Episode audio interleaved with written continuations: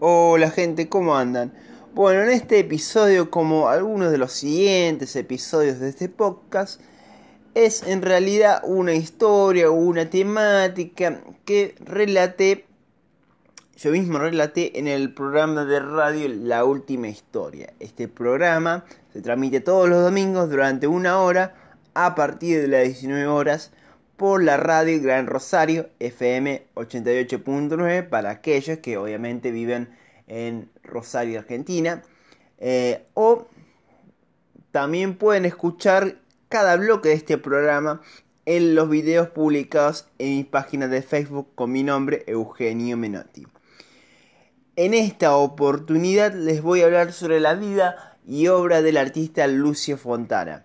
Así que vamos directamente al tema. Antes de comenzar hay que tener en cuenta que en este segundo bloque de cada nueva emisión de este programa se va a tratar de una columna sobre historia del arte.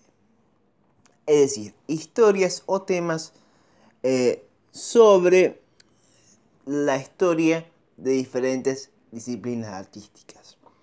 Siendo este el primer episodio de la última historia, vamos a hablar sobre un artista que nació y vivió en Rosario, aunque también en Italia. Este artista es nada menos que Lucio Fontana.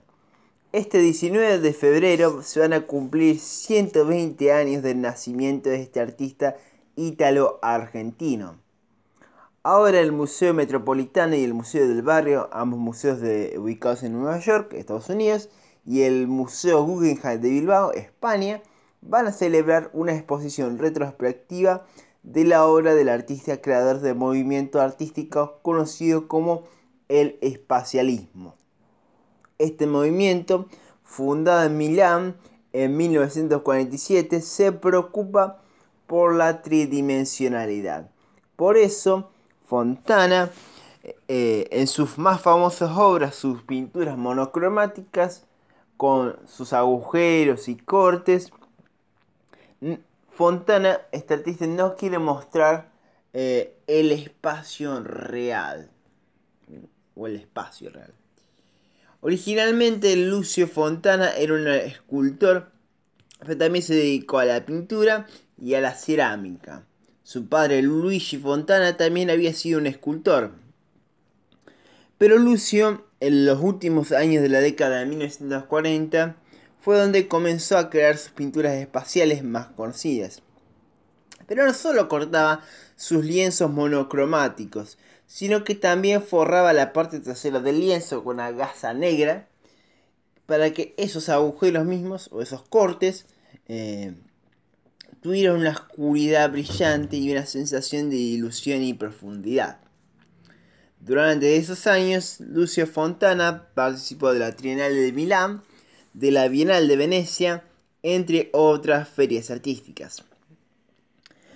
Luego, en las décadas de 1950 y 1960, fue invitado a exponer en diferentes galerías de Europa y de Estados Unidos. Dentro de sus últimas obras podemos encontrar a los Tratini, composiciones espaciales creadas con dos lienzos, uno recortado, el otro usándolo como fondo pero también con agujeros, los que crean la ilusión de un espacio teatral, de ahí viene su nombre, Teatrini, teatros en italiano, entre otras obras. Eh, pero Fontana nunca dejó de crear esculturas figurativas como su Muchacho del Paraná, la obra Mujer peinándose, ambas en el Museo Castanino de nuestra ciudad, o la gran escultura El Sembrador, hecha junto con el artista Osvaldo Raúl Palacios.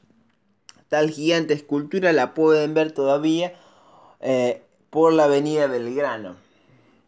Fontana siguió creando, siendo artista, eh, hasta 1968, año en que murió eh, en, su, en Italia.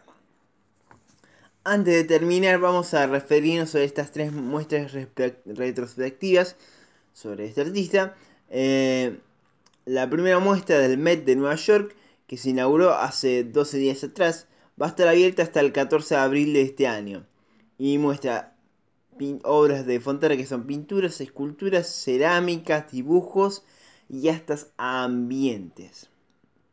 Al mismo tiempo y en la misma ciudad está la exposición en el Museo del Barrio de las instalaciones que Fontana creó y que presentó para la edición número 4 de la Documenta en 1968 en Kassel, Alemania.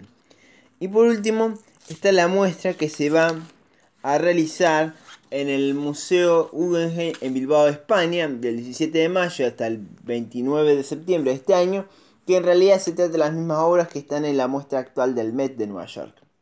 Todas estas exposiciones fueron hechas en colaboración con la Fondazione Lucio Fontana, que es la fundación italiana dueña de los derechos de, de propiedad de la obra de este gran artista italo-argentino. Por último, quiero leerles un fragmento del Manifiesto Blanco escrito por Fontana que les puede explicar un poco el tema este eh, de, su arte abstracto, del tema de la tridimensionalidad, etcétera, etcétera. Eh, conseguimos la síntesis como una suma de elementos físicos, color, sonido, movimiento, tiempo, espacio, integrando una unidad físico-psíquica, color, el elemento del espacio, sonido, el elemento del tiempo y el movimiento que se desarrolla en el tiempo y en el espacio. Son las fórmulas fundamentales del arte nuevo que contiene las cuatro dimensiones de la existencia. Para finalizar, como siempre, me pueden encontrar en mi página de Facebook, en Twitter, en Instagram y en YouTube.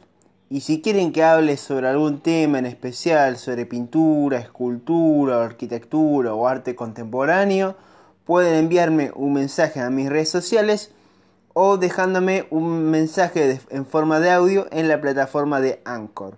Así que dentro de poco tendremos nuevos temas o historias que hablar o narrar.